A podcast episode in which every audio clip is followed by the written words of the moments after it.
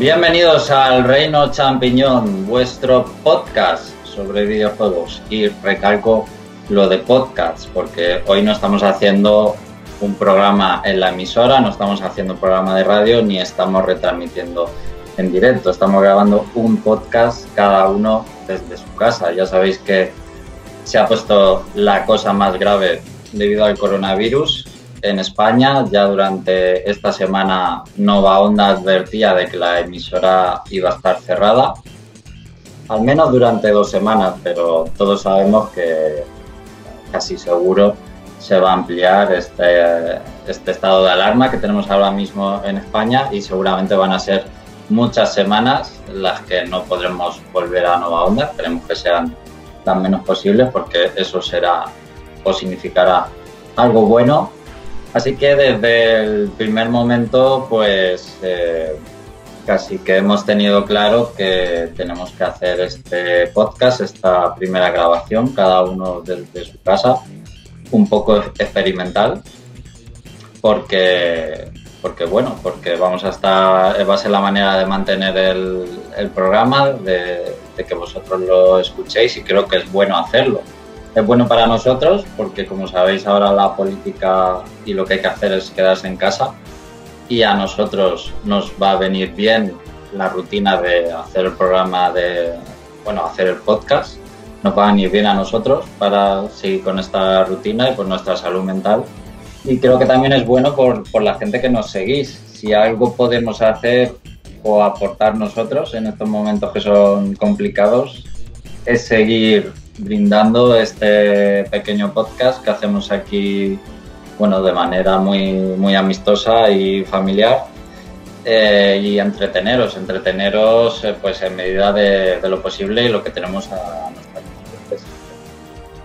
eh, Este podcast, como decía, es un poco el primero experimental. Vamos a ver cómo sale, perdonadnos sobre todo los aspectos técnicos y cualquier cosa que no esté fina en, este, en esta grabación porque, bueno, es la primera vez que lo hacemos así y esperamos mejorar y hacerlo mejor en los siguientes. Incluso si todo va bien y se puede, vamos a intentar incluso hacer volver a la emisión en directo en el canal de YouTube, aunque estemos cada uno en nuestra casa, vamos a ver esa viabilidad, obviamente sin webcam, pero eh, sí con el audio y sobre todo que yo creo que sería súper interesante interactuar con vosotros y hablar con vosotros como lo solemos hacer en el chat. Creo que sería muy bueno y llegamos a ese punto. No sabemos cuánto va a durar esto. Esto está cambiando a diario la situación en España y esto no va a ser menos. El futuro es totalmente incierto.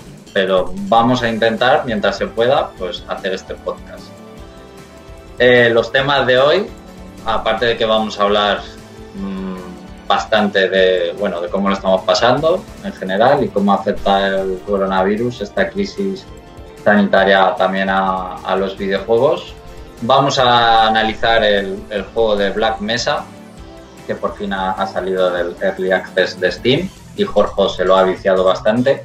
Y también vamos a tener un tópico de los videojuegos de José Carlos. Esperemos que, bueno, os resulte divertido y que podamos entretener. Voy a ir saludando uno a uno a mis compañeros que están hoy conmigo. Primero voy a empezar por Andrés. Hola Andrés, buenas tardes. Hola, muy buenas. Hola Andrés, empiezo contigo porque, bueno, se da el caso que tú además estás ahora mismo en la Comunidad de Madrid, no en Madrid-Madrid, pero sí en la Comunidad de Madrid. Y bueno, allí es. En Getafe, creo que se puede decir Getafe, no creo que me encuentre. Vale. Con ese vale, venga. ah, pues no lo quería decir por si acaso, pero vale, venga. Estás en Getafe. La comunidad de Madrid, que es un poco la comunidad eh, claramente más afectada. Y simplemente cuéntanos un poco cómo has llevado la semana o cómo estás llevando la semana. Pues estoy llevando la semana en casa porque yo por suerte he podido teletrabajar o sea que llevo menos el lunes, que fue el único día que fuimos a trabajar y ya el martes nos dijeron que nos quedásemos en casa. Eh, pues desde aquí, un poco sin apenas salir y menos mal que mi casa tiene un balcón y al menos puedes salir ahí y, que te dé un poco el aire. Y bueno, pero veo que la gente hasta hoy no he visto que lo estuviesen tomando muy en serio, ¿eh? O sea, había mucha gente por las calles estos, estos últimos días. Bueno, eh, os voy a preguntar no a qué estáis jugando, o yo os voy a preguntar a cada uno que recomendéis un juego digital para la gente y que, que, lleve mejor esta especie de cuarentena que tenemos ahora mismo en España. Si no se te ocurre uno, te, ahora mismo te pregunto después, pero algún juego digital ahora mismo eh, para pues la gente que se entretenga. Pues yo creo que aunque no es ahora mismo, que lo compren ya porque dentro de cinco días podrán jugar al Animal Crossing y con eso sí que van a tener, vamos, dure lo que dure la cuarentena, van a tener para tirar millas con, con el Animal Crossing nuevo que sale el viernes que viene. Muy bien. Jorge, buenas tardes. Hola, muy buenas. Cuéntanos cómo ha llevado la semana y también tú estás en Bilbao y bueno, el País Bajo también es, eh, yo creo, si no la segunda zona, la tercera zona quizá también más, más afectada en España y bueno, pues saber un poco cómo, cómo lo estás llevando y tu experiencia esta semana. Pues esta semana hemos empezado a ir a trabajar como, como siempre eh, sí que se estaba hablando la semana pasada de hacer teletrabajo, pero se estuvo preparando los ordenadores, preguntando a la gente si podía hacerlo desde casa. Y hasta el, hasta el viernes eh, no hemos podido empezar. Eh, el jueves podíamos haber empezado, pero quisimos ir a, la oficina para recoger cosas y demás. y nada, desde el viernes estamos en casa trabajando y justo el viernes eh, nos dijeron que en el, en, el edificio donde trabajamos, eh, justo en la oficina de, enfrente, eh, justo de, puerta a puerta, había, habían dado un caso de, coronavirus, habían dado positivo en coronavirus y además utilizamos, ambas empresas utilizamos los mismos baños. Entonces, ahora seguramente nos digan, íbamos a ir una vez a la semana, pero se está barajando la, la idea de, de, no ir ya directamente. Claro. Y por lo demás aquí pues he visto un poquito de todo. He visto a eh, gente muy alterada, eh, gente que ha perdido los papeles, que ha perdido la educación. Eh, con la comida creo que se está, se está pasando la gente bastante. Hay que tomarse las cosas serias, pero no hay que, no hay que ser tampoco tan aprensivo y egoísta. Pero bueno, eh, nosotros, por ejemplo, aquí en, el, donde vivimos, eh, sí hemos podido hacer las compras bien. sí que había mucha gente, pero se están haciendo bien y de hecho ahora los, los supermercados están haciendo una especie de cola eh, donde entran ciertas personas, pero luego eh, van entrando según salen. Eh, y nada, se están tomando ese tipo de medidas. hay bares que han cerrado, otros no, hay gente que sigue saliendo. pero bueno, yo creo que eso, eso pasa en todos sitios. Y nada, de momento, pues bien, ya, ya veremos cómo evoluciona esto. De momento, eh, desde casa podemos trabajar tranquilamente y, todo bien. Bueno, un juego digital que recomiendes a la gente para jugar ahora. Buah, pues eh, recomiendo muy mucho Sayonara Wild Heart, que es un juego cortito y os va a encantar, básicamente. Muy bien, me lo has quitado, cabrón. bueno, vamos con Félix. Buenas tardes, Félix. Muy buenas a todos. Bueno, tú estabas, cuéntanos un poco tus experiencias esta semana, pero también tú estabas, nos lo cuentas ahora mejor, tú estabas trabajando en Madrid, de hecho, a principios de semana. Madrid, y fui el lunes, como todos los lunes fui a trabajar, y justo al, final de la clase, bueno, que yo, que yo ocurro en una escuela de idiomas allí en La Rota, pues, pues al final de la clase salta uno diciendo, eh, profe, que, que resulta que han ordenado que cierren todas las escuelas según cuando, cuando, terminó la clase, me, puse a, me puse a preguntar por ahí dijeron que a la mañana siguiente me dirían algo. A la, a, la, mañana siguiente me dijeron que efectivamente habían cerrado las escuelas, incluyendo las escuelas de idiomas, Y me dijo mi, y me dijo mi jefa directora, un poquito paranoica, que en plan, vete cuanto antes de aquí, no sea que le dé pocha para tocha. Así que ese mismo día cambié el billete y me vine para la gente cagando leches. ¿Se me oye? Sí, claro. Sí, sí. Ah, como habéis quedado todos calladitos. Sí, es que como ha sido un poco un poco dramático. Pues eso, que básicamente aquel mismo día cambié el billete y me vine para acá todo lo rápido que pude. No me iba a quedar allí por si me, por si me, queda, por si me dejaban ahí atrapado. Y por suerte no, no tengo que ir a trabajar allí y puedo ponerme en contacto con los alumnos por una aplicación y mandarles ejercicios para que hagan. Y de momento, pues nada, desde entonces estoy aquí saliendo lo menos posible. Y básicamente salí ayer a comprar algunas cosas, fui al, fui al Aldi y- allí pude comprar más o menos y la situación estaba relativamente normal. No sé por qué, pero por alguna razón la gente piensa que el Mercadona es el único sitio donde se puede comprar cosas. Y hay más supermercados en el mundo. Y en cuanto a, juego que recomendaría jugar en, es- en estos tiempos, pues yo recomendaría encarecidamente que jugarais a la Amnesia, que sí que se puede descargar en Play, que se puede descargar en Play 4 y en Switch, que es un juego que, a- que acojona de tal manera que te olvidas inmediatamente del coronavirus. Bueno, tenemos unas dificultades técnicas con el micrófono de Alex hasta que consiga ponerse un poco en línea. Bueno, pues voy a hacer yo mi propia presentación mientras Alex arregla lo suyo. Yo soy José Carlos y estoy de operador de sonido. Yo soy el que está ahora como igual que en la emisora cogiendo el sonido de todo, estoy capturando, estoy haciendo una grabación de todo. Y si tuviera que contar ahora mismo mi mi situación actual respecto al coronavirus realmente no difiere mucho de la que estáis teniendo los demás.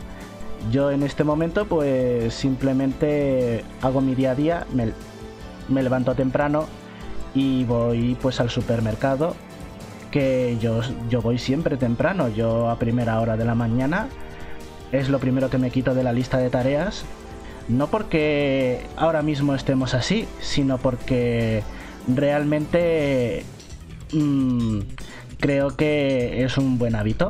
Entonces nada, me parecía raro ver cómo empezaban a faltar cosas y me indignaba. Yo estaba bastante enfadado con el comportamiento de la gente porque yo pensaba que, que teníamos un poco más de cabeza aquí en, en España. Parece que no, parece que todavía somos un poco un poco retrógrados y siguiendo un poco esa famosa frase que dice Tommy Lee Jones en Men in Black, la de que las personas eh, por sí solas son muy inteligentes, pero la gente como grupo es una masa de pánico enloquecido y que no tienen capacidad de razonamiento. Y parece que la situación se está demostrando. Así que bueno, pues lavándome las manos, siendo muy higiénico, cuidando mucho de no contagiar a nadie en casa y hacer seguir todas las recomendaciones que están dando por televisión, por la radio, por internet. Y al mismo tiempo, cuando llega la tarde, es el momento en el que yo estoy mm, contento como unas castañuelas porque me pongo a jugar a mis juegos y como han suspendido las... Bueno, no es que hayan suspendido, es que han detenido las asignaciones de sustituciones. Como yo soy maestro de inglés, pues al colegio al que me manden es al que voy. Y con esta situación, evidentemente, pues no tiene sentido mandar a gente a otros sitios. Así que nada, pues aquí estoy. Y si tuviera que recomendar algún juego para descargar que... Pues yo me arriesgaría a recomendaros juegos free to play, que tampoco les vais a sacar todo el jugo y no vais a necesitar dinero. En primer lugar, yo os recomendaría Team Fortress 2. Es un clásico, es un juego que os va a divertir muchísimo. Y aparte de las partidas normales como en Overwatch, eh, también hay servidores de la comunidad, es decir, gente que compra un servidor, paga por el mantenimiento y lo modifica hay servidores de intercambio de sombreros, hay servidores de Minecraft, hay servidores de pruebas de ¿cómo decirlo? Laberintos, pruebas de habilidad, como saltos con trampas, plataformeo. Eh, o sea que ese por un lado, y os vais a divertir mucho y no vais a tener que pagar un duro. Y por otro lado, yo os recomendaría, pues, en este sí, ya mm, pagando dinero, pues os recomendaría el Guild Wars 2, que es un MMORPG, ya que vamos a estar un poco más desconectados de la realidad y no podemos interactuar tanto con la gente, pues un MMORPG me parece recomendable. Y como Guild Wars 2 es un MMORPG que no tiene suscripción, simplemente tienes que comprarlo y ya está, y ya puedes jugar, pues eh, vas, vais a echar ahí un montón de horas. Eh, es un juego muy grande, es un juego con muchas actividades multijugador y muchas actividades para un solo jugador por si no encuentras a gente con la que jugar. Así que nada, Muy bien, eh, pues. ya está. Pues que- creo que ya he vuelto, ya me escucháis, ¿no? Sí, Muy bien. Bueno, si me pierdo en algún momento, seguid sin mí, por favor. Eh, y creo que no me dejo a nadie, no me estoy dejando a nadie, ¿no? Por saludar. Pues eh, queda yo. Bueno, yo llevo teletrabajando desde el miércoles y de esta semana pues saco en claro sobre todo dos, dos cosas, que es el lema de, de quédate en casa. Es una pena que la gente no lo entendiera desde el primer día y, y he sido muy activo en Twitter esta semana, eh, compartiendo pues, cosas que intentaban concienciar sobre esto, pero parece que no, que no ha hecho mucha mella y al final ha, ha venido ya la prohibición total. Ya no, no puedes salir de casa si no es por algo justificado. Y bueno, el tema de supermercados es otra cosa que, que, me indigna bastante de cómo, cómo se ha comportado la gente. La gente yo- desde el lunes, porque hay gente que dice que esto es una histeria de hace dos días. No, no. El lunes de esta semana la gente ya estaba empezando a arrasar los Mercadona. O sea, los- el lunes empezó ya eh, realmente la histeria. Y yo no quise participar de ello en ningún momento y yo fui ayer a hacer mi, mi compra semanal.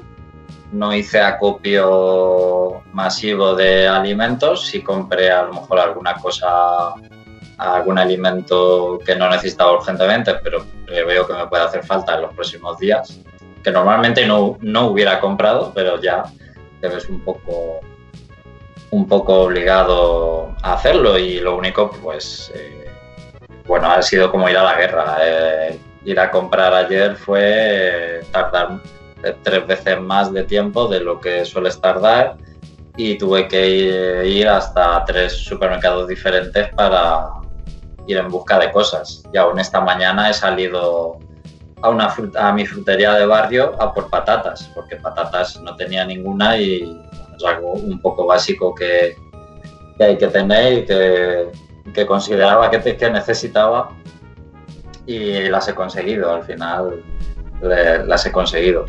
Lo que sí veo cada vez más, eh, ahora sobre esto también podéis comentar si queréis, eh, me doy cuenta cada vez más de que estamos viviendo un- una situación excepcional, o sea, nunca se ha visto nada así. Nuestros padres no han vivido nada así nunca, nuestros abuelos seguramente tampoco, a lo mejor estará el- el- los años de la guerra, que serían los, los más duros de la historia reciente de España, le pillaría a lo mejor a nuestros eh, bisabuelos y abuelos, no sé, yo creo que abuelos no, abuelos nuestros no les ha pillado la guerra.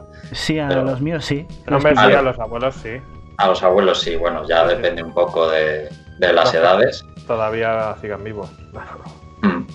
Ya- Pero vamos, nuestros padres seguro que no, nuestros padres no han vivido nada así. De hecho, creo es la primera vez que, o pensaba yo que era la primera vez que se decretaba el estado de alarma. Realmente es la segunda vez en la, demo- en la democracia, porque la primera fue, lo tuve que consultar, en 2010 cuando la crisis de los controladores aéreos, pero eso es una mierda al lado de, lo que está pasando ahora, ¿no?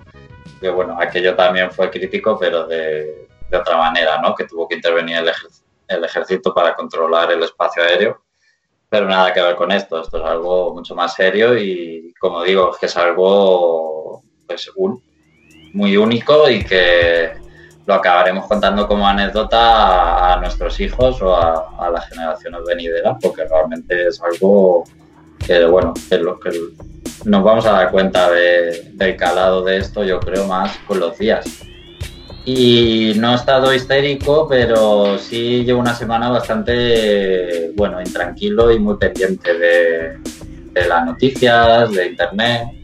De hecho, ayer recibí el, el NIO 2 en digital para analizar y todavía no me he puesto con él a jugar os lo digo. No me he puesto con él porque, entre otras cosas, por las tareas que hay que hacer eh, normales en casa y ayer también teletrabajé por salir a comprar, que ha ocupado mucho tiempo.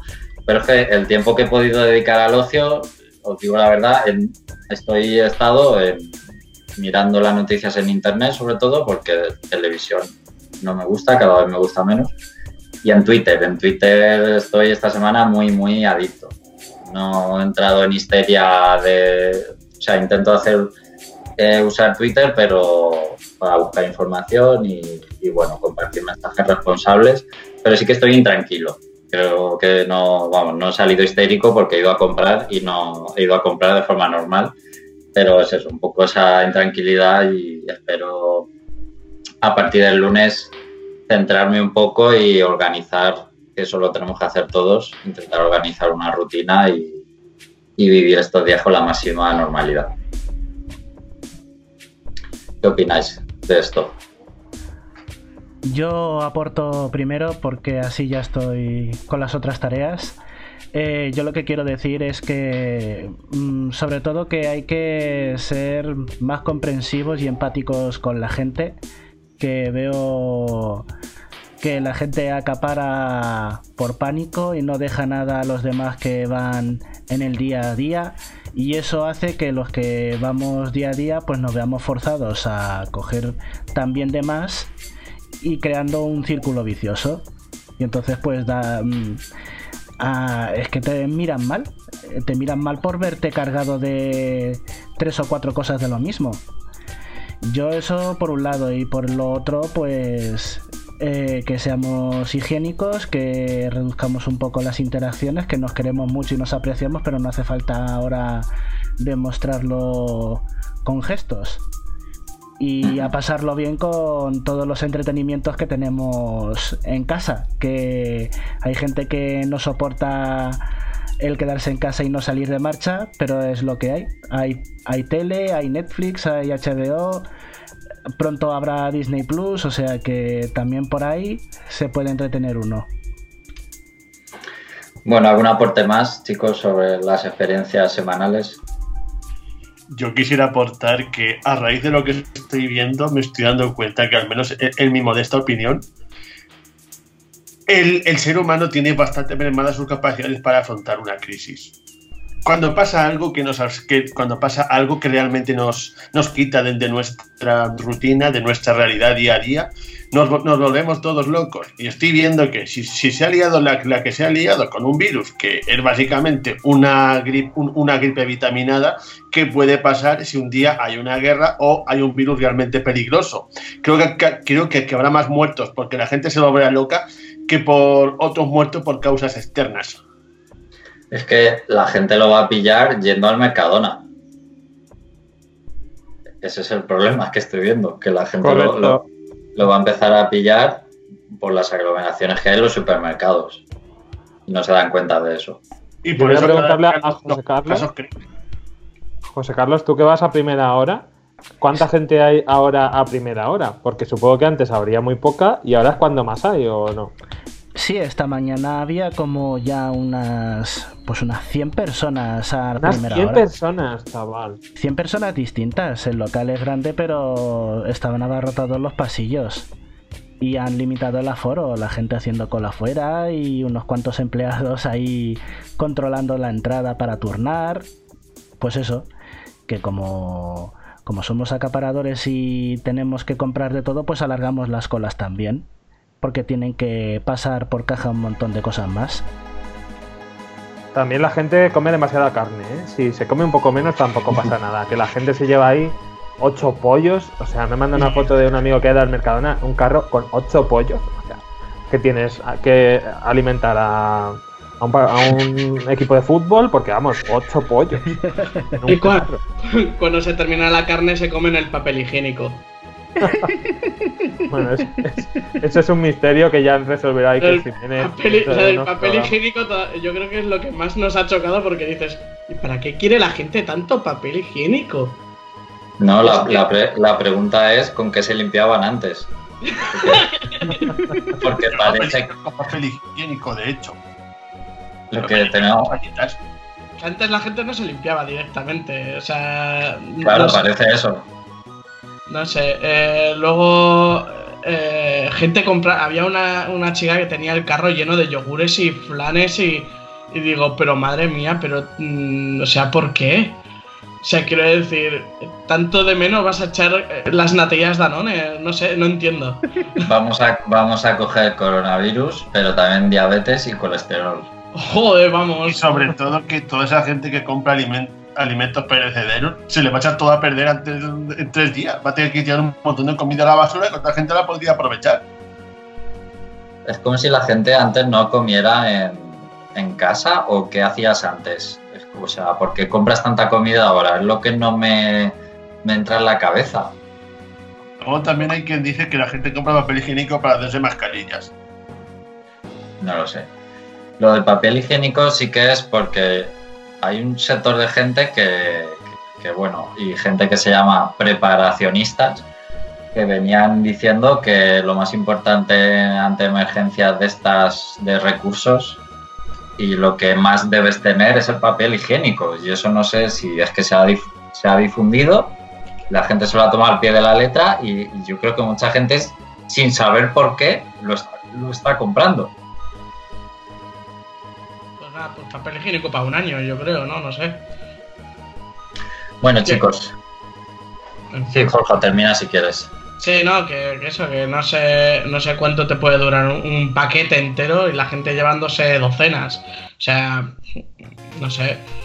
Es muy exagerado, es muy exagerado. Y luego, sobre todo, la, la educación de la gente de. yo- o sea, yo he oído de gente peleándose en, los supermercados, de señoras intentándose. eh, eh, tirando del bote de crema desinfectadora y todo. Así que, en fin, un desastre.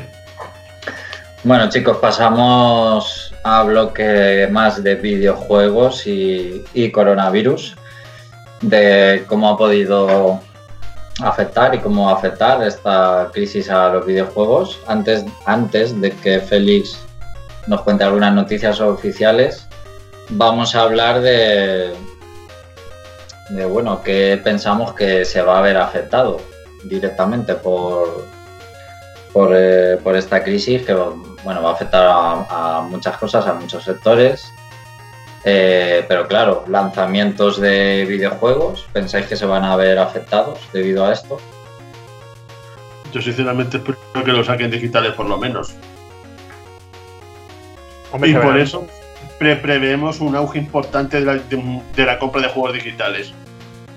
se va a ver afectado seguro porque la gente no puede ir a comprar los juegos físicos. O sea, Animal Crossing aún es un juego que mucha gente como yo lo está comprando en digital porque lo vas a jugar muchas veces y está bien tenerlo directamente en la consola.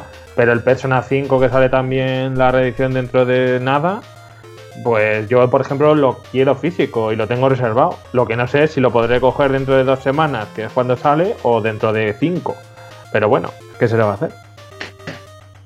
Estaba la gente muy preocupada, especialmente lo vamos a centrar en el Animal Crossing porque sale ya eh, la semana que viene.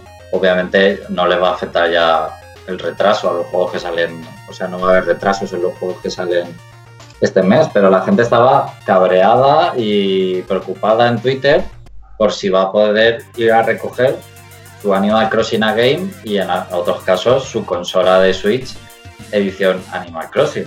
Claro, algunos estamos diciendo será más importante tu salud y tu vida que, la preocupación de si vas a poder recoger el Animal Crossing. Que por cierto, en principio Game, pues las tiendas Game van a cerrar, claro. Y parece ser que los repartos siguen, es una de las cosas que sí están activas, pero claro, yo entiendo que los repartos se van a, se van a sobresaturar ahora, o sea, todo el mundo va a pedir cosas online, no sé si más o menos, y, o imagínate que ahora todo el mundo cambia su reserva de game a, en vez de a tienda a reparto.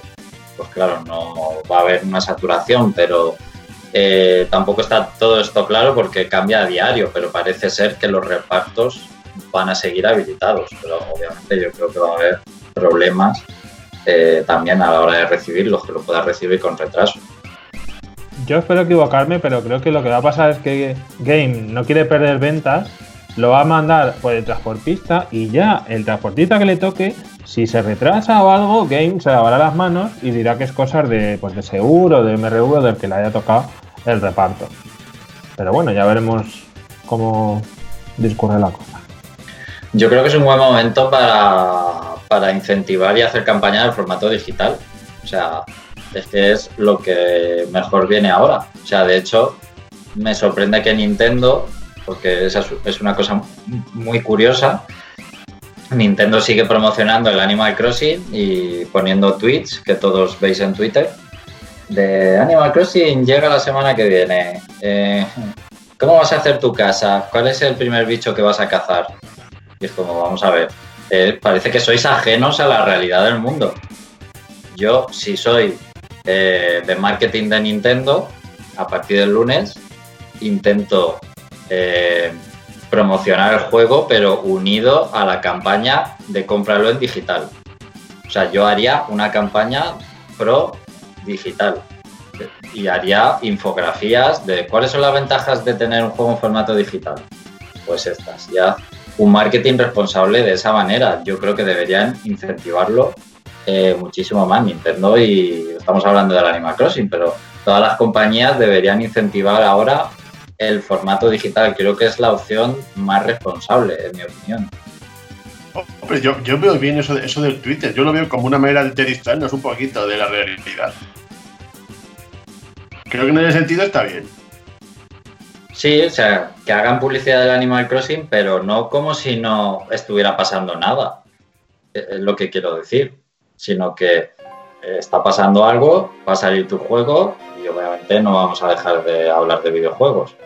Pero mmm, hablo hablando de que, de que, bueno, que va a salir, eh, hace una oferta porque vaya a salir digital, baja el precio, promocionalo yo he hecho en falta más iniciativas. O sea, no sé eh, si habéis estado atentos a algunas noticias porque se han estado haciendo muchas empresas eh, iniciativas para pasar mejor estos días en casa, por ejemplo.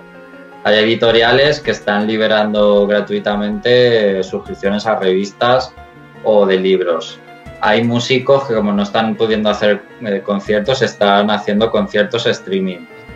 Eh, están echando teatro online. Eh, la biblioteca también ha liberado bastante catálogo, de, incluso de películas. PC Componentes se ha ofrecido a la gente que teletrabaja a darle asistencia gratuita en remoto. En fin, y en el ámbito del, del videojuego, que lo tengo aquí apuntado, tan solo la empresa italiana Runehead ha liberado unos cuantos códigos de, algunos de sus juegos. No son, no tengo aquí apuntados los nombres, no son videojuegos muy conocidos, sí, son, son poco conocidos los juegos, eh, pero ya es una iniciativa. Yo, sinceramente, esperaba más o espero que todavía estén a tiempo de ese móvil. Sí, disculpad. Ah, vale. ha sido imprevisto.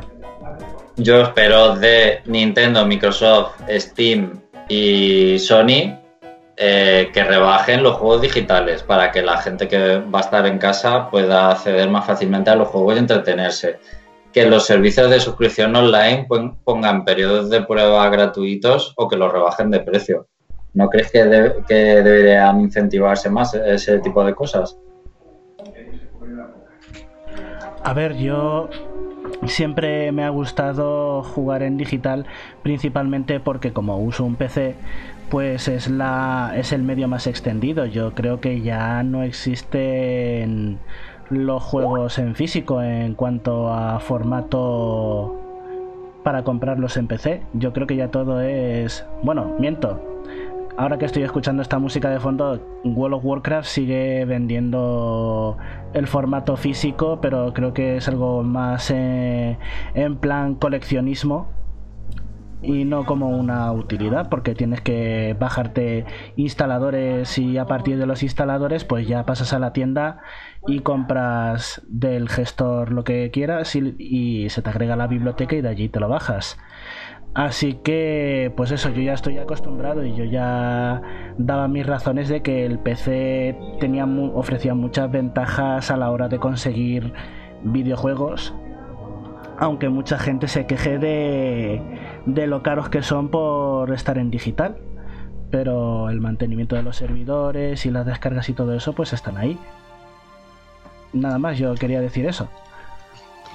Eh, eh, por ejemplo, en esto de, lo que estaba diciendo Alex, de las empresas que están dando un servicio especial para, para el tema de sobrellevar lo que es estar en casa, eh, por ejemplo, eh, también he visto que en la página de Instant Gaming eh, están haciendo el Stay Home, Play More, que son varios juegos rebajados por, la ocasión. Y hay juegos bastante actuales. Están, por ejemplo, el Star Wars Jedi Fallen Order, está el Resident Evil 2, el remake. también otros juegos más antiguos como Dark Souls 3, eh, Grand Theft Auto, eh, Monster Hunter World. Entonces, no sé, hay algunas que sí que están dando algún tipo de apoyo, pero sí que he hecho en falta eh, en el ámbito de los videojuegos más empresas que yo que sé, que... Que se unan. Sí, que se unan por la causa, sobre todo. Joder, que lo esté haciendo Stan Gaming, que al final es, es, es un tercero, ¿no? No Sí, revende códigos de Steam, no revende, bueno, es que los vende los códigos de Steam, ni siquiera es Steam. Que, lo, está haciendo Stan Gaming y no se estén mojando las grandes empresas, a mí me falta. Y bueno, no les voy a reprochar nada porque espero, espero reacciones la semana que viene. Vale, les ha podido pillar un poco porque al final esto es muy concreto, a lo mejor de, países como España, Italia, y algunos más y les pilla un poco de lejos, no lo sé, pero yo creo que sí que tienen que, mojarse en este sentido porque ante una situación así pues ya vemos que hay empresas que, están siendo un poco solidarias o, consideradas. Y luego lo último que quería decir de esto, que creo que el, mejor juego de, de, estos días de quedarse en casa, Andrés, es el Ring Fit. Pues yo estaba un poco a ver cuando lo comentaba, pero me está viniendo súper bien. Porque haces ejercicio en casa y no tienes que, salir. Claro, es, o sea, es la forma de mantenerse activo estos días. Sí, sí. Yo lo recomiendo totalmente, claro, el que no lo haya comprado, pues ya ha llegado un poco tarde. Pero bueno. Me parece un, juego genial que no lo vas a, poder conseguir en digital. Eh, o sea, no sé si te lo podrán traer a casa, porque está bastante agotado el juego también. Pero oye, es, una, es un juego que, creo que se habla mucho de que hay que seguir moviéndose en casa un poco, ya, ya que no vamos a salir al exterior y oye, que, está muy bien que, el videojuego pueda ayudar en, en esto. Bueno, Félix, vamos a entrar con noticias más oficiosas y formales que ya han tenido impacto directo. ¿Cuál es la primera que nos traes? Pues la primera y la más acuciante es, tiene que ver con el E3 que ya ha sido oficialmente cancelado. Evidentemente por, por causas del coronavirus. Y cabe destacar que es la primera vez que se cancela este evento desde que apareció por primera vez en 1995, lo cual es un, es un ejemplo de la importancia que tiene esta nueva situación.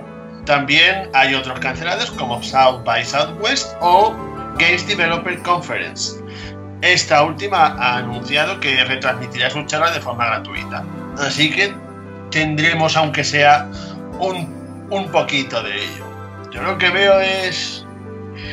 Parece que, esta, que esto va a durar bastante, ¿no? Porque hay que tener en cuenta que el E3 va a tener lugar dentro de tres meses y para ese entonces supuestamente esto ya habría sido controlado. Yo creo que, que lo vamos a notar poco, porque si, si lo pensáis realmente, nosotros, o al menos yo creo que ninguno ha ido al E3, siempre lo hemos visto en streaming. Más que nada las conferencias, pues no va a haber gente y tal, pero el tema del streaming, pues nos va. Vamos a ver un poco lo mismo, aunque no haya feria oficial. Xbox va a hacer su vídeo, Sony, Nintendo y todas intentarán en esas fechas juntarse y sacar noticias para. Yo creo, ¿no? Sí, Sony no, porque no va, oficialmente no va al E3, pero, pero sí, Square Enix, Ubisoft, Microsoft, creo que son las, las grandes que ya se han pronunciado para, para ver la fórmula de ofrecer algo. Pero sí, a nosotros a nivel más terrenal nos va a afectar poco, pero bueno, está bien que, que se siga celebrando. Y sí, lo que decía Félix, yo que es que creo que, que esto no se va a terminar pronto, que yo creo que va a ser más largo de, de lo que pensamos. que yo creo que- es, eso la verdad es que me asusta bastante, porque si para una cosa de tres meses ya te decidí cancelarles, en plan, ¿cuánto vamos a estar con esto? Hombre, Sí, yo por Andrés. hecho claramente que van a retrasar la nueva Play 5 y la Xbox, que no sé ni cómo se llama, la siguiente. Series, Xbox Series X. Pues eso. Este Totalmente. creo que salgan. Se va a ver afectado la producción de, de las consolas nuevas, seguro. Pues ya, por el solo mero hecho, a lo mejor ya de las fábricas que producen los componentes. Y yo creo que de videojuegos, creo que también va a haber retrasos en, fecha de lanzamiento de videojuegos. A lo mejor no in- inminentes porque estarán ya cerrados, pero a lo mejor alguno que pensaba salir en verano, septiembre, yo creo que va a impactar de alguna manera, aunque se pueda hacer teletrabajo. Al final los empleados, algunos sí, otros no, pero yo creo que la productividad se merma un poco al final y, y seguro que vemos retrasos de algunos títulos. Este año, a final de año, se va a juntar todo. Todas las pelis del Sí. cine que han tenido que retrasar o que van a retrasar, todas a final de año. Todos los juegos a final de año. Como luego re- resurja el virus otra vez a final de año, ya no sé qué va a pasar en 2021. Totalmente. De todas formas, somos afortunados porque el deporte, por ejemplo, se ha ido a tomar por culo. Así, literalmente, eh, la Eurocopa casi seguro la van a cancelar, que era un, gran evento deportivo este año, y los Juegos Olímpicos eh, casi seguro lo van a aplazar al siguiente año o dentro de dos. O sea, no se ha dicho aún, pero está cantado que va a ocurrir. Porque muchos de los deportes no están celebrando las clasificaciones para los Juegos Olímpicos y se han cancelado. Entonces, al final, por unas cosas o por otras, este año no creo que haya Juegos Olímpicos. Pero aún los videojuegos creo que es algo que más o menos va a seguir en marcha y que es algo que, haces en tu casa y que tienes ya catálogos bastante grandes para elegir y jugar y bueno, creo que no nos va a afectar tanto a nivel de hobby. O sea, hay hobbies que se van a ver mucho más mucho más afectados. Sí, o si no, también lo que podemos hacer, que es lo que estoy haciendo yo, es terminar cosas que tenemos ahí pendientes todavía. Es un buen momento para, para ir cerrando juegos. Exacto. Bueno, Félix, ¿alguna otra noticia? Cuéntanos. Bueno, pues ahora vamos a continuar con algo sobre Pokémon Go que, han- que se ha visto obligado a adaptarse debido a la situación. Que, como bien sabemos, el principal atractivo de, de esta aplicación es el hecho de salir por allí a, ca- a- a capturar Pokémon y conseguir caramelos y demás. Pero claro, como nadie puede salir de casa, pues, pues ha tenido que realizar una serie de, adaptaciones. Para empezar, los, se cambiarán los- los packs de incienso podemos pagar una moneda por conseguir un pack con 30 que durará una hora eh, en contraposición a los 30 minutos que duraba antes. Y además la incubadora trabajará el doble de rápido y las Poképaradas darán objetos con más frecuencia y aparecerán más Pokémon salvajes. También a consecuencia del coronavirus se ha cancelado el el día de la comunidad de Abra y suponemos que se cancelarán más cosas a partir de ahora. Pero bueno, yo esto sé poco porque no he jugado Pokémon GO en mi vida, pero seguro que todos los que lo estén escuchando entenderán todo lo que estoy diciendo. Así Sí, que yo- Andrés, probarse o morir. Sí, eh, ¿alguien quería hablar? ¿He pisado a alguien? No, no, era Ah, vale. Vale. Eh, que me parece muy bien. Este es, un- es el tipo de medidas que, que espero de, de las compañías realmente. O sea, me parece muy chulo que, que se adapten. Eso es estar pendiente de la actualidad. Ya que no vas a salir a la calle y no debes juntarte, juntarte con personas. Está bastante bien. Es curioso. Otra noticia feliz. Bueno, ya para, ya para la siguiente vamos a dejar un poquito el tema coronavirus y vamos a centrarnos en un nuevo y curioso juguete que ha salido con una colaboración entre Lego y Nintendo, que no es otra cosa que un juguete de Lego de, de Mario, que el cual incluirá, incluirá uno- unos sensores que le permitirán interactuar con distintas piezas. Esas distintas piezas son elementos de los juegos de Mario de toda la vida, tipo monedas, en- enemigos, escenario, y gracias a este, a este muñeco y a todos los accesorios que traerá, podremos crear nuestros propios niveles de Mario. Y cabe destacar que este, que este juguetito podemos hacer que, que funcione solo y recorra el escenario. He visto un vídeo sobre él y la verdad es que me ha parecido bastante bueno. Andrés, a ti te había gust- gustado eh, esto del Lego, ¿no?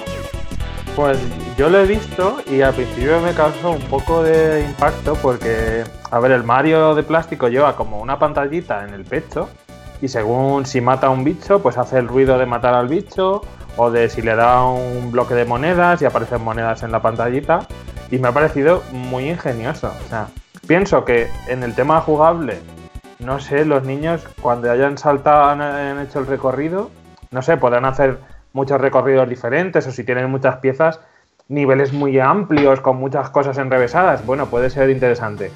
Pero no sé, más allá de que tiene buena pinta y que para adornar quedaría muy bien en una estantería, no sé, pero aún así, si tuviese, si me dejasen, invertiría todo el dinero que tengo en esto, porque creo que va a vender un huevo.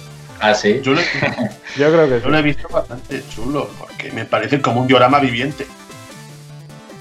¿A Es cuántos? Lego. Digo Perdona, que- Jorge, sí, sigue. Sí, es Lego y es Mario, es que va a vender sí o sí. Y va a costar un pastón porque es Lego. Y además es Mario. Pero a, a quién, a- a quién le molaría tenerlo A mí me realmente. encantaría tenerlo como fan de Super Mario. toda A vida. le molaría, ¿a quién más le molaría tenerlo? A mí, pero a ver a qué precio lo ponen. José. Carlos y Jorge no, no, Ad- no molaría. que, que van a vender eh, sección de mundo submarino, sección de nivel de las nubes, sección de nivel normal. La planta piraña es un especial que se vende por separado. O sea, van a hacer una cantidad de cachitos que para tener lo que sale en el vídeo, seguro que no es el modo normal, porque sale Yoshi, salen.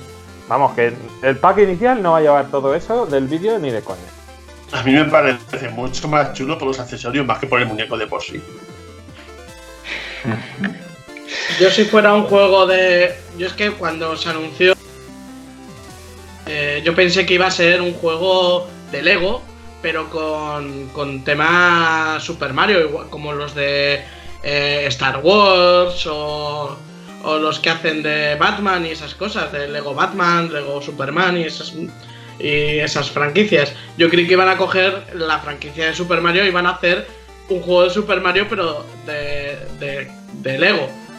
Eh, ahí sí que tenía yo la atención, pero después de ver que era un juguete, eh, toda la atención se me fue a tomar por saco. Estaba viendo otra vez el vídeo y no me acordaba que los ojos y la boca de Mario también son eh, con píxeles. Entonces eh, cierra los ojos, pone expresiones y tal según lo que haga. O sea que está, está currado. José Carlos, impresiones sobre este Mario Lego. pues el tráiler me lo vendió bastante bien y yo la verdad es que estaría más interesado en ver cómo se expande el, el tablero, porque se supone que va a ser como una especie de juego de mesa, o a eso parece que se quiere parecer. Y eso es lo que más me interesa a mí, porque yo lo que quiero, mm, aparte de que me gusta montar con piezas de Lego, porque eso de toda la vida yo he montado un montón de cosas, y, y lo de montar el mundo pues estaría súper chulo y aparte del tablero pues coger y hacerte un set, te compras unas piezas de Lego y te montas pues el castillo de la princesa, te montas una nave una nave de las de los Koopa, por ejemplo, estaría guay. Que quiero ver si van a salir, por ejemplo, Lego Peach, Lego Bowser, también quiero ver si van a salir más muñecos importantes en, en esta colección. Y entonces ahí es cuando ya me lanzaría de cabeza. Sobre todo por el Lego Bowser, que sería impresionante. Pero en, la- en- en el vídeo no sale, no sale. ¿Es Bowsy o es- Ah, es Bowsy. Es que no es Bowsy, no es Bowser. Ah, vale, vale. Porque es igual de grande que Mario.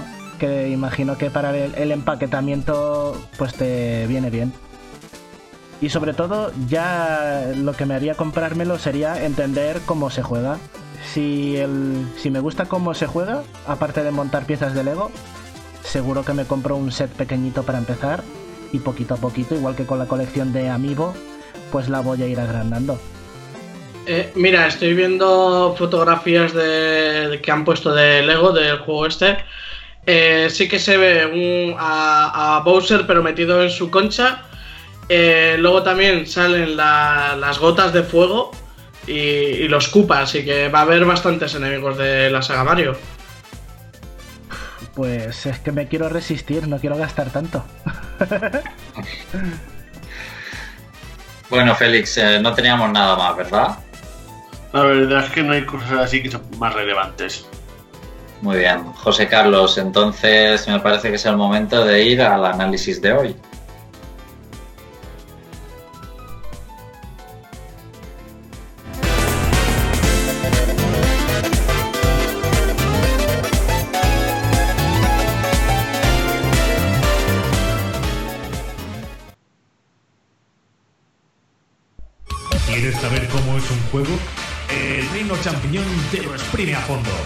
Escucha nuestro punto de vista.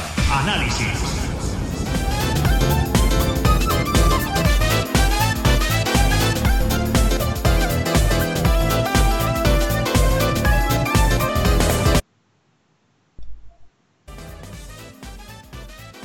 Jorge, adelante, yo creo que ya puedes empezar a comentar. Ah, vale, bien. perdón. Es que, vale, tenía que haber intervenido, ¿verdad? Eh, la coordinación hoy está siendo un poco experimental. Pues, Jorge, si estás preparado, cuéntanos qué tal Black Mesa. Eh, Black Mesa, Negra Table, eh, el remake, el remake de, del Media Vida, del Half-Life. Eh, pues Jorge, Pues- por favor, no sigas por ahí. Yo, creo que ya he hecho la broma de- sobre el nombre del juego.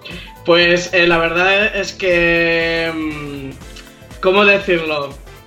Si ya Half-Life era un juegazo en su momento, esto es... eh, buah, es que co- como seas fan de, de Half-Life y te vayas a por este remake, te explota la cabeza.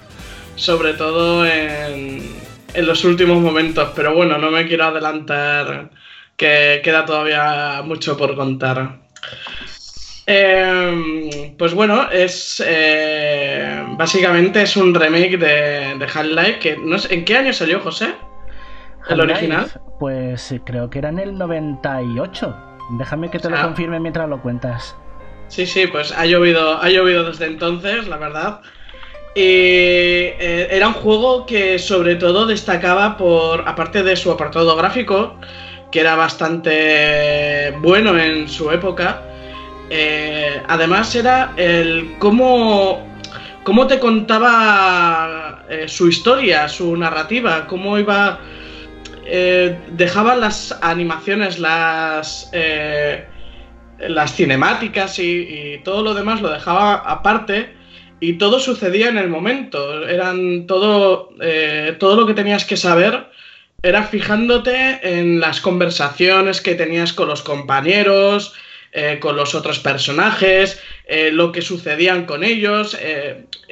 no se detenía la acción. En, ningún momento dejas de manejar a Gordon Freeman, que es el protagonista, para el que no lo sepa.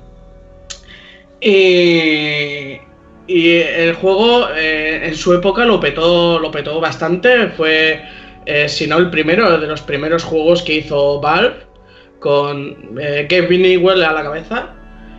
Y ha sido, la verdad, ha sido un juego de que ha, marcado mucho lo que es la historia de los videojuegos, porque luego de ahí, aparte, nacieron mods, empezaron la gente con los mods, y de ahí nació por ejemplo, eh, Team Fortress, eh, Counter-Strike, eh, las expansiones que tiene Half-Life también.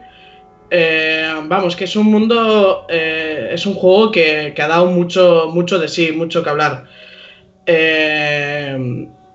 luego salió su, su, secuela que introdujo muchas novedades, sobre todo lo que es el el tema de las físicas de las físicas de los objetos eh, que eh, era una pasada. De hecho tenías un arma en el Half-Life 2 que jugaba con esa idea de, una pistola que era gravitatoria que podía coger eh, las cosas podías coger las cosas de lejos y lanzarlas como proyectiles.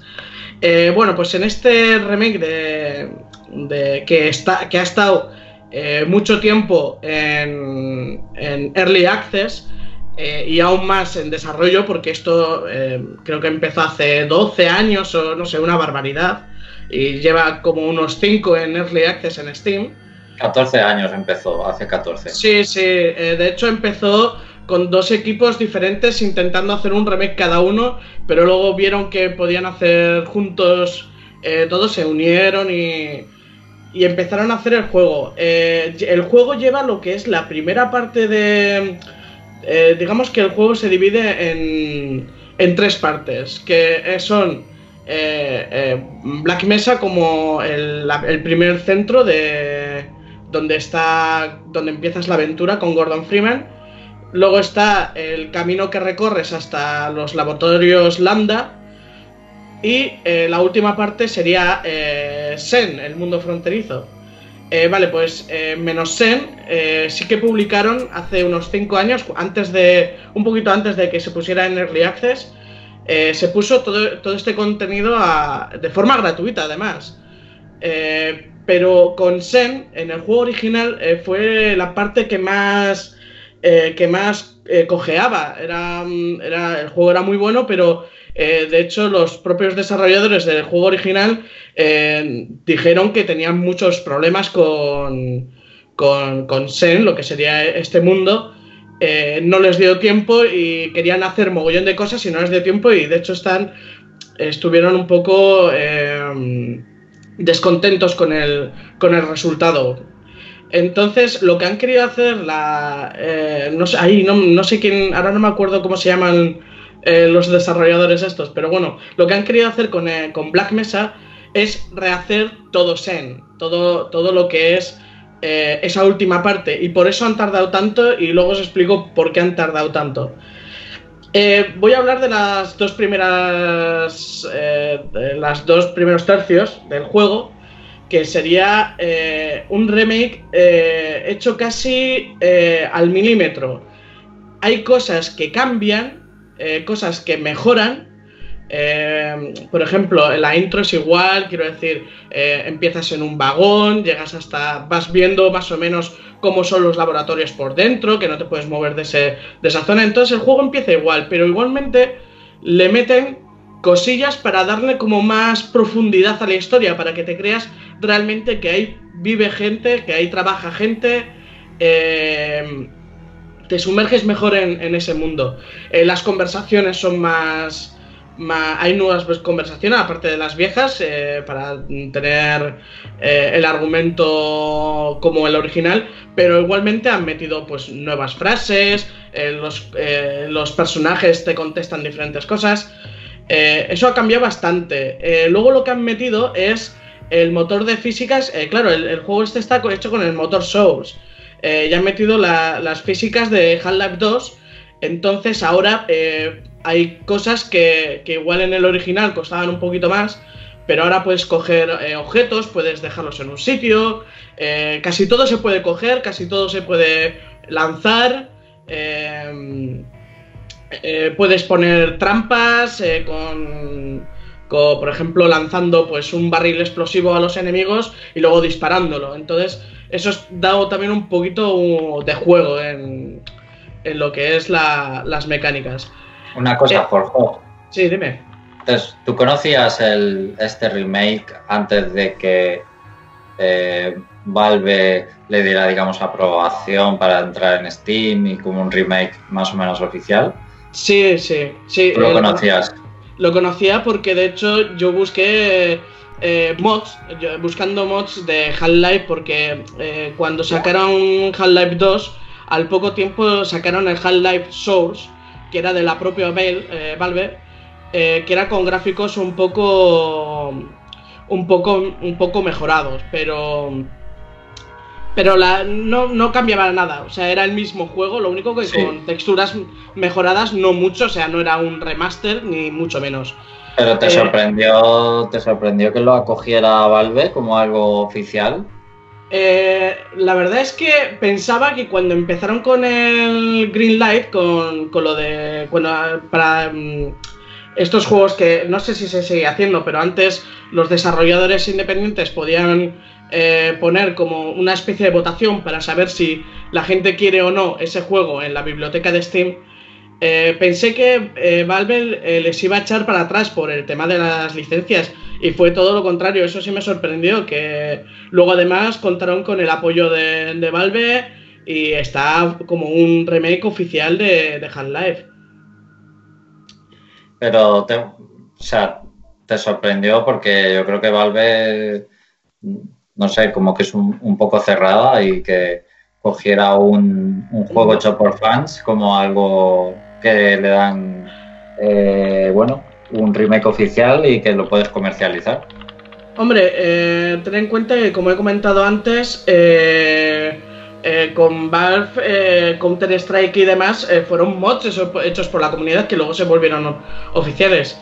Eh, dime, José, que querías aportar algo. Sí, eh, justamente era lo que estabas diciendo.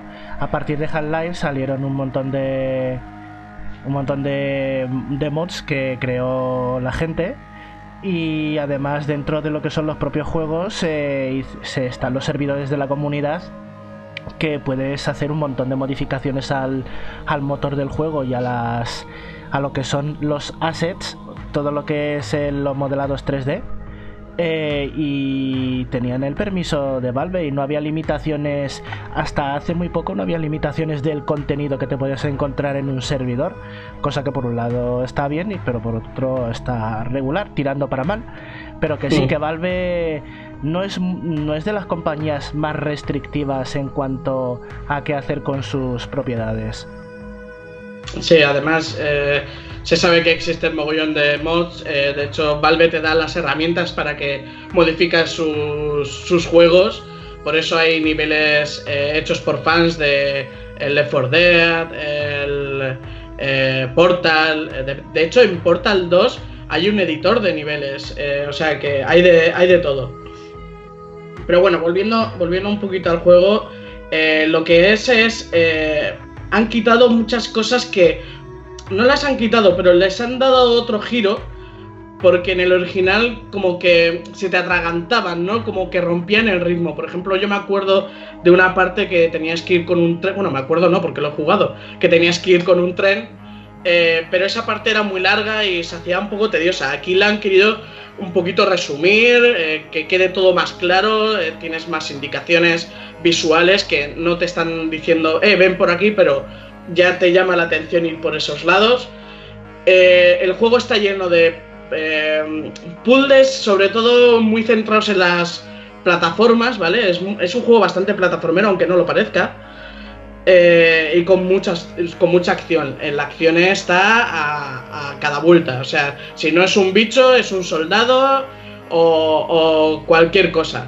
O sea, siempre estás usando armas. Tienes una variedad enorme de armas. Las han mejorado mucho en este, en este remake.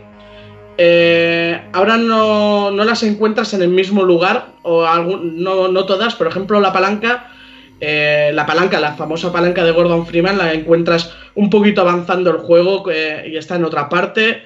Eh, más que nada porque te quieren enseñar las nuevas mecánicas, la nueva inteligencia artificial de, de los enemigos y de los, de los NPCs que te acompañan, que tú puedes llevar, pues te pueden acompañar científicos, te pueden acompañar guardas de seguridad, que te dan apoyo. Entonces, eso también ha mejorado mucho lo que es la, la inteligencia artificial. ya no se, ya no son más solo que se cubren y disparan, sino que ahora te intentan flanquear, te intentan tirar granadas, te Vamos, tiene, está bastante bien ese aspecto también. Eh, ya digo, la primera, eh, la, la, primera parte esta eh, es bastante fiel, tiene muchos cambios a nivel de, de diseño, sobre todo se nota mogollón el, el, cambio visual, pero cuando llegas a Sen, que es esta última parte, es cuando la cabeza te explota, porque para nada, para nada te, te esperas lo que te viene en Sen. no no te esperas eh, los cambios que han hecho. Es que juegas a Sen y tiene otro sentido. Es que eh, en, en, el original, eh, imaginaos que era solamente como rocas flotando, luego se supone que estabas en una fábrica alienígena, pero no, no daba ese aspecto. Y aquí no, aquí es que te están contando una historia súper... Eh, solamente con... Eh, primero estás en, un, en, una especie de jungla eh, alienígena, luego te ponen a luchar contra... Hay un enemigo final en, en Half-Life que es muy famoso, que parece un cangrejo con un testículo enorme. Vale, pues sí. esa pelea, esa pelea la han cambiado totalmente y es que te vuela la cabeza solamente por, por las cosas que tienes que hacer, que tienes que escapar de ella, te, te, te empieza a atacar desde lejos, eh, tienes que ir por, por, unas cuevas, o sea, es, es brutal. Esa, esa parte de verdad, los que habéis jugado a Half-Life, jugar a este remake porque con Sen, que era la parte más floja de Half-Life, en, este, en esta ocasión es le, la mejor parte la mejor parte, tanto jugable como visual, porque es que han hecho una virguería con el planeta. Una virguería. Eh, y no sé si tenéis alguna pregunta respecto a esto, si algún cambio o... Yo, ¿qué es lo que más te ha gustado de este remake? Eh, me ha gustado mucho rememorarlo, porque hacía mucho tiempo que, que no jugaba Half-Life y la verdad es que la experiencia eh, sigue siendo tan buena como, como, antes. Pero sobre todo Sen. Sen ha sido, yo creo que ha sido el... Lo que digo, sí, por favor, quiero, ahora, ahora quiero otro, ya he vuelto a tener la fe en Half-Life, quiero Half-Life 3. Eh, la verdad, la verdad que es, es una pasada. Eso sí, eh, visualmente eh, sí que eh, está muy chulo, ¿vale? Lo han mejorado, sí. Sobre todo te pones a comparar con el juego original, ves que el salto gráfico es abismal. Pero sí que en la actualidad no lo notas tanto porque hay juegos. Pensad que es un juego que lleva haciéndose desde hace mucho, ¿vale? Eso es para bien y para mal. Está pulido, pero gráficamente no impacta tanto como si hubiera sido con, con un motor gráfico actual. Pero igualmente funciona las de mil maravillas. O sea, es que las físicas son, son, son, ya te digo, son de lo mejorcito que puedes encontrar en un videojuego eh, en cuanto a, físicas, efectos de luz, eh, todo eso es que han mejorado bastante. Ha sido rememorar ese juego, pero mejor. Eh, con lo que estás contando, ¿es mm, un remake o también lo consideras como una experiencia alternativa al juego original por los cambios que tiene? Eh, lo noto más como un remake remaster Mm, es que está entre medias. O sea, no es. Eh, no es un remake tipo. Mm, vamos a poner. Eh, los Crash Bandicoot, por ejemplo, que son idénticos, pero tampoco. En los niveles me refiero. Pero tampoco es un remake como el Resident Evil 2, que ha cambiado todo. Está entre los dos puntos. Hay muchas cosas que han cambiado, otras se han mantenido iguales, de hecho puedes hacer una comparación directa, pero sobre todo lo que es Zen, que es, ya os digo, es la... La la han alargado un mogollón, o sea, esa parte está súper chula, la han alargado un mogollón. Y esa parte es que es totalmente nueva. O sea, tienes cosas que te recuerdan a lo que había en el original, pero esa parte es totalmente nueva. De hecho, la batalla con el jefe final, que en el original era una basura, tal cual era una basura. De hecho, no conozco a nadie que me dijera, la batalla final de Half-Life es chulísima. Nadie. Pues en esta lo han hecho un jefe final, pero de primera. O sea, fenomenal. De esto de que estás... De, que solo te falta la, la música épica para, para tener ya la adrenalina a tope. Eh, sí, Andrés, que querías preguntar algo. Yo te quería preguntar qué, ha pasado con el doblaje. Porque el doblaje español estaba bien o, y ahora no sé qué ha pasado.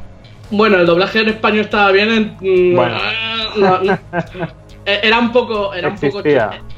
Existía, eso es, era un poco chusquero, ¿eh? no, era, no era muy bueno. Eh, no, en esta vez eh, sí que hay subtítulos al castellano, eso sí que hay, eh, pero las voces eh, están en. Es un nuevo doblaje, ¿eh? ¿eh? están, en, están en inglés. Vale, vale, lo han doblado todo de nuevo. Eso es. Oye, ¿y lo ves saliendo en Switch? ¿Te molaría que saliera en Switch? Hostia, pues molaría. Lo que pasa es que es un juego que no me lo imagino jugar con mando. Porque es. Es un poco como. Es un poco como el rollo Doom de, de 2016 que es toda acción es mucho más, es muy rápido, o sea, tiene, como tienes el tema de la salud, el tema de la protección del traje, al final las batallas te las tienes que pensar dos veces antes de meterte en medio, ¿sabes? Eh, entonces, eh, eh, me gusta más el ratón porque puede ir más rápido, ¿eh? Pero bueno, yo creo que no habría ningún problema y estaría bien tenerlo, tenerlo en Switch. No creo que tampoco tampoco tenga problemas para correrlo. Pero, pero sí, estaría, estaría bastante bien. Por cierto, es un juego que la primera mitad, la primera mitad, bastante al principio, es prácticamente un juego de terror, ¿vale? Lo digo para, por si sois de corazón débil, que os van a pegar unos sustitos, ¿eh? A mí me molaría mucho que saliera la Switch para, para meterte en la saga. Este juego tiene que estar bien, ¿no? Sí, no, no, totalmente. Es que es el. Es perfecto es perfecto para meterte en la saga, perfecto. Bueno, pues eh, cosas que quieres comentar, cosas que quiera Jorge añadir. Pues yo quería preguntar em, si se han añadido más apariciones del G-Man o se ha hecho algún cambio respecto al personaje, porque me parece súper interesante ver qué han hecho con él en el remake. Eh, G-Man aparece eh, no sé si aparece más, aparece, ¿vale? Pero eh, sus apariciones son como más mal rolleras.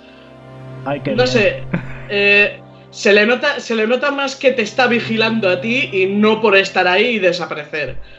y de hecho, en la escena que tú sabes, la que, en la que habla, vamos a decir, se te ponen los pelos de punta porque es que es, han cogido ya el modelo más actual, el de Half-Life 2, lo han cogido bastante bien. Y ahí sí te crees, te crees al personaje. Oye, ¿y el actor de doblaje sigue siendo el mismo o lo han cambiado con el redoblaje? Ah, pues no lo sé, no, no estoy muy seguro, ¿eh? Suena muy parecido, eso sí lo voy a, lo puedo decir, pero no, no sé si es el mismo. Sí que tiene lo de la movida esta que tiene G-Man de que se le entrecorta la voz de... Pero...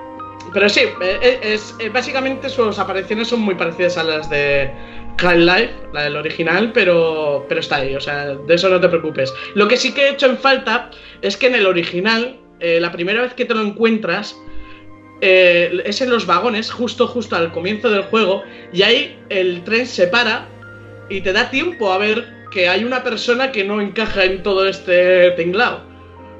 Y aquí eh, pasas un poco más de largo. Aquí pasa, no se para el tren, tira, tira para adelante y sí que lo ves, pero no te fijas mucho en él.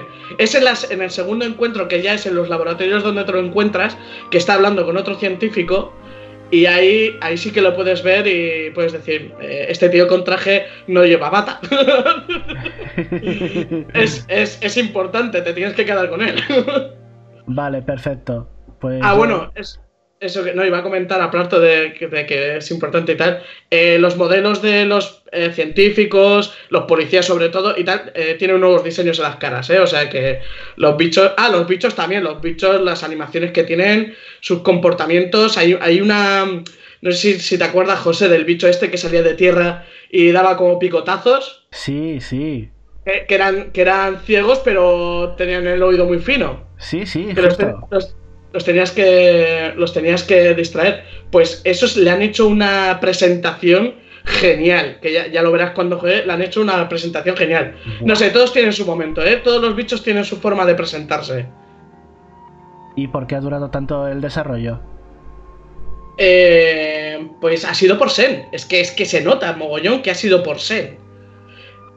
Es que, le han, es que le han, han hecho un juego dentro del juego. Y han hecho cosas que dices que tenían, tenían lógica que lo hicieran y no se hicieron. Y aquí han aprovechado el momento para hacerlas. En plan, ¿te acuerdas que había, había cadáveres de. Sí. Pues ahora lo han hecho con los agarracaras. ¡Hola! Y, y duran más porque tienen el traje protector. Y el traje protector habla. Y, te- y hay, y hay laboratorios en Sen, humanos. ¡Hola! Joder. Y eso, eh, y eso es otro amnesia, o sea, es otro juego de terror. ¡Ay, Dios mío! Me lo estás vendiendo y eso que Oh, soy cagón. eh. estás tardando, estás tardando. Es que es genial, es genial, está muy bien. Pues por lo menos a mi lista de deseados lo voy a meter. Hombre. Bueno, si, a- si alguien tiene que añadir algo, preguntar algo. ¿Dirías que supera ampliamente al Half-Life original? Sí, sin ninguna duda. De hecho, podéis, eh, si tenéis el Half-Life instalado, desinstalarlo y poner el, el Black Mesa directamente. Vale, Jorge, ¿alguna conclusión quieres hacer para terminar? Eh, muy buen remake de Death. eh, IGN. Y dig- 10 de, 10 de digital, 10. digital a 18 eurillos, o sea que. Sí, no, estamos, estamos es 18 euros y es un juego que os va a durar, ¿eh? Es larguete, ¿eh? ¿Y es muy difícil o.? Tiene, puedes elegir dificultad, ¿eh? Es normal. eh, hay bastantes puntos de guardado. De hecho, tú mismo puedes guardar. Yo que sé, si estás a punto de empezar una batalla, puedes guardar. eh, que eso lo tenía el original. Puedes guardar con. No sé si con F5 o con F6. Y, y volver a cargar si te han matado. Pero eh, sí, que, sí que es normal. Eh, te pueden fundir muy rápidamente como te descuides, eso sí, ¿eh? Vale. José Carlos, ¿cuánto llevamos de grabación, de podcast? Pues llevamos 77 minutillos. Vale, pues vamos a seguir el plan previsto y eso quiere decir que continuamos con tópico de los videojuegos.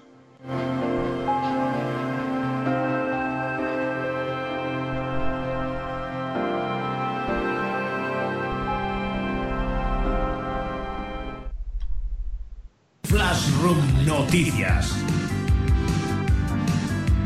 Que nada se nos pase por alto. Las otras noticias. Flashroom Noticias.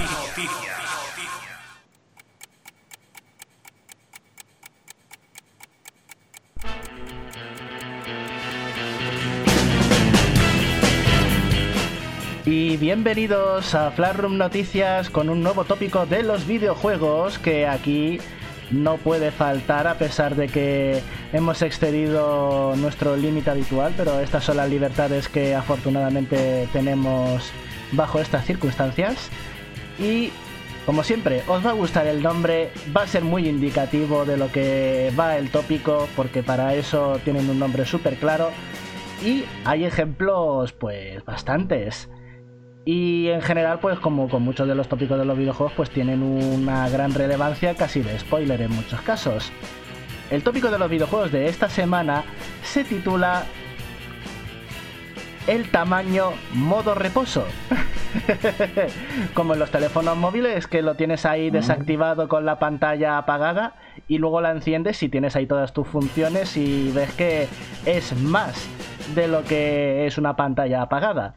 Bueno, pues el modo reposo es eso, un tópico sobre los personajes de videojuegos que tiene una apariencia pequeña, em, mundana, eh, que no parece que destaquen en nada, que son normalitos, pero que luego se ponen Super Saiyan, literalmente, liberan todo su poder o pierden su maldición o se transforman porque les han echado algo, un producto eh, mutagénico, lo que sea, y entonces eh, es el es el modo despierto, el modo activado, ¿vale? Y entonces el, el tamaño activado es distinto al tamaño modo reposo.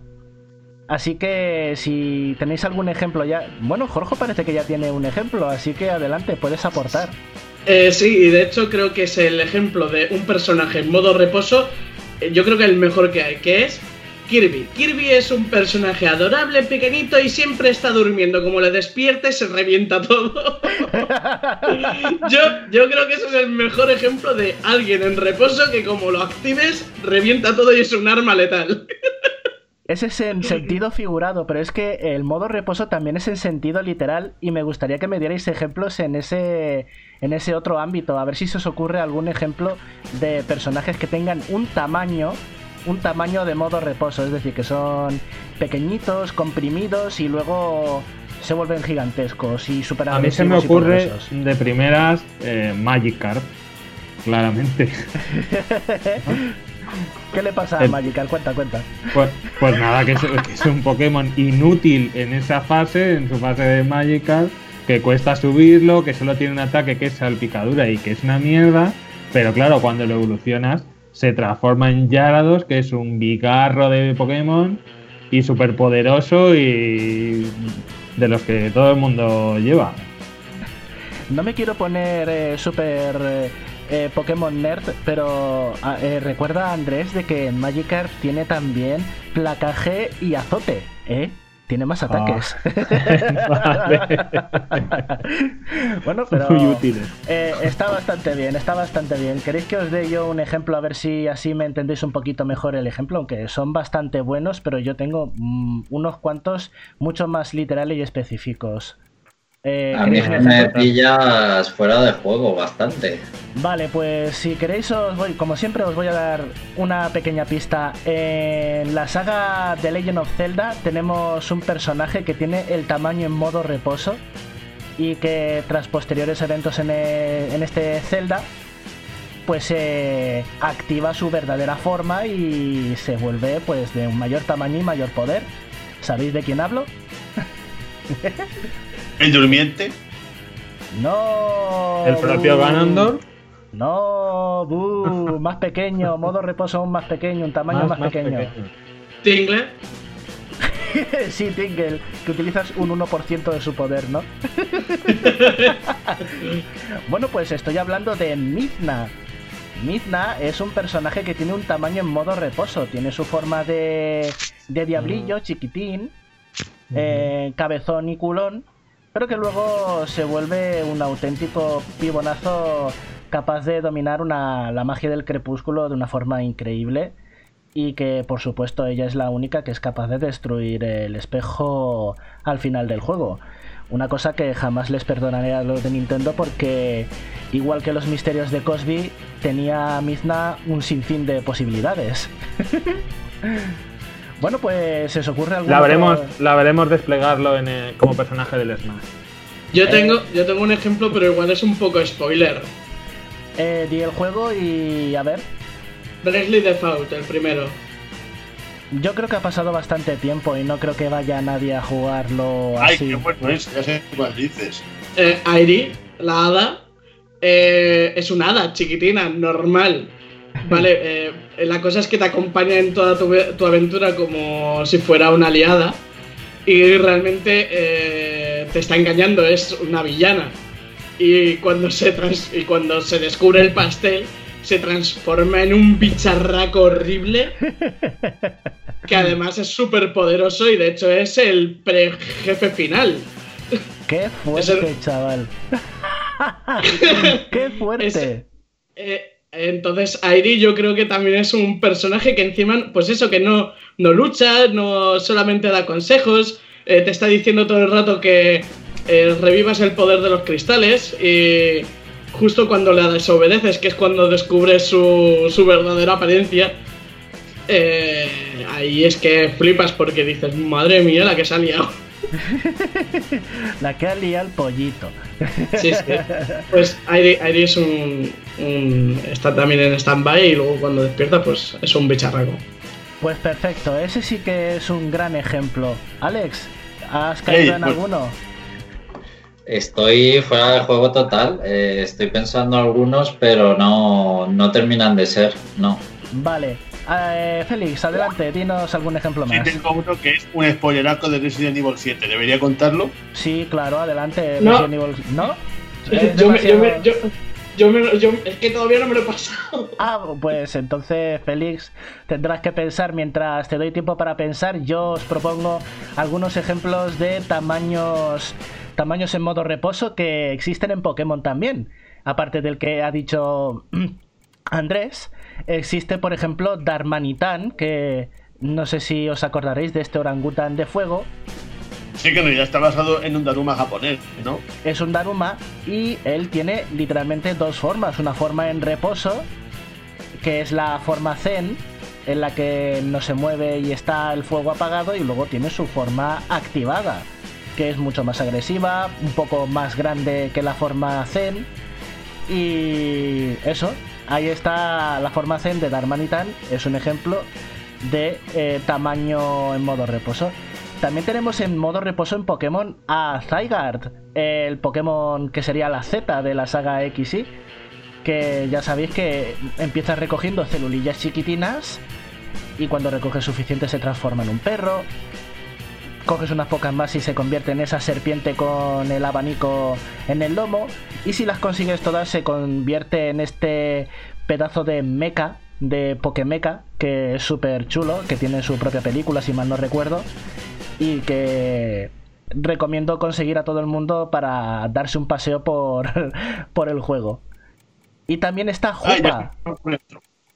Y también está Jupa, el Pokémon de los aros, otro legendario que tiene una forma pequeñita, pero que si le das eh, el objeto especial que consigues en Pokémon Rubí Omega y Alfa y Zafiro Alfa, se libera, es la forma liberada que es mucho más grande, mucho más fuerte en todos los sentidos y que tiene un ataque devastador exclusivo para él. Así que no sé si tenéis algún ejemplo más. Pues no sé Venga, si, no- no- sí, vale. no sé si vale bayoneta, José. Se. A ver. Sí, a ver. Porque, Porque ella es con pequeña. su pelo, con su pelo y también con su pelo es capaz de invocar eh, demonios y hay algunos de ellos que, que son realmente gigantescos cuando viene algún enemigo en plan Megazord, o sea, en plan gigante. Sí, la verdad es que por lo de los tamaños, porque no estamos hablando solo del poder que tienen de forma pequeña, sino literalmente de su tamaño. Bayonetta es pequeña respecto a las invocaciones que hace.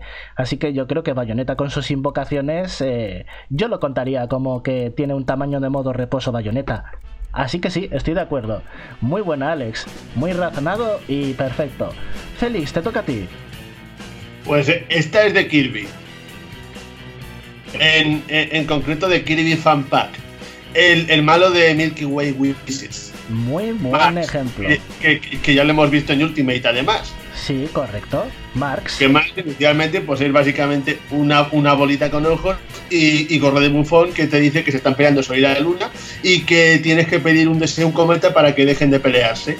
Pues nada, Ki- Kirby se pone a, a, recoger el planeta bus- buscando ese deseo y cuando finalmente tiene la oportunidad de, formularlo, pues el, pues el, el Mars este descubre sus verdaderos colores, quita a Kirby en medio y pide él el deseo que es hacer súper poderoso y entonces se convierte en un, en, en un en, engendro gigante demoníaco y se enfrenta a ti. Y de hecho, es tan, tan, tan persistente que en el, que en el juego de DS lo matas y luego su alma vuelve entre los muertos y tienes que volver a, y tienes que volver a enfrentar a él. El lore de Kirby es más profundo que el de Dark Souls. Eso que lo Hombre. sepáis. Eso seguro. Tengo, tengo otro, otro ejemplo muy bueno. Perfecto. Eh, Sonic Adventure. Chaos. Oh, oh, oh. Creo que me, he ha- dado, ¿no? me has puesto, me has puesto muy bueno. Venga, cuenta, cuenta. Eh, Chaos empieza siendo una masa gelatinosa con forma humanoide. eh, cuando no tiene cuando no tiene esmeraldas del caos cada vez que absorbe una esmeralda del caos eh, va mutando hasta que consigue todas y entonces es un ser enorme que inunda toda una ciudad Perfecto, es que es impresionante. y Yo creo que es una de las batallas finales más chulas de, de, lo- de la saga, yo creo. Sí, de la saga Sonic, sí. Por eso, por eso vemos que cuando en Force eh, se limitaba a ser una cinemática. Guau, eso es muy injusto, ¿eh? Eso muy mal, muy mal. Es, es que fue llam- intentar llamar a los fans de forma muy patética, porque eso no se hace. No se puede poner a, a Chaos como jefe del juego y luego ser una cinemática que se lo inventarán en un pas. Por eso te digo, vergonzoso. bueno, pues no sé si tenéis algún ejemplo más y si no nos despedimos con Bayonetta, ¿eh? ¿Has mencionado a Jupa? Sí, Pokémon? claro, claro que lo he mencionado. Yo por mí ya está, yo ya he dado bastantes ejemplos y en los comentarios del podcast, si algún usuario quiere aportar algún tamaño de forma en reposo, el modo reposo en forma de tamaño, pues ya tiene bastantes ejemplos de los que sacar ideas.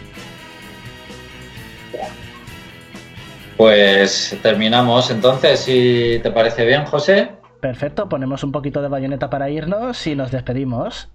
Nos despedimos, chicos. Pues nada, que os- esperamos que os haya gustado este primer podcast, eh, un poco experimental. Seguramente va a ser el primero de varios, como ya hemos dicho. Eh, que mucho ánimo a todo el mundo para superar esto, que seguro que entre todos eh, lo conseguimos. Y nada, que nos escuchamos seguramente dentro de una semana. Hasta luego.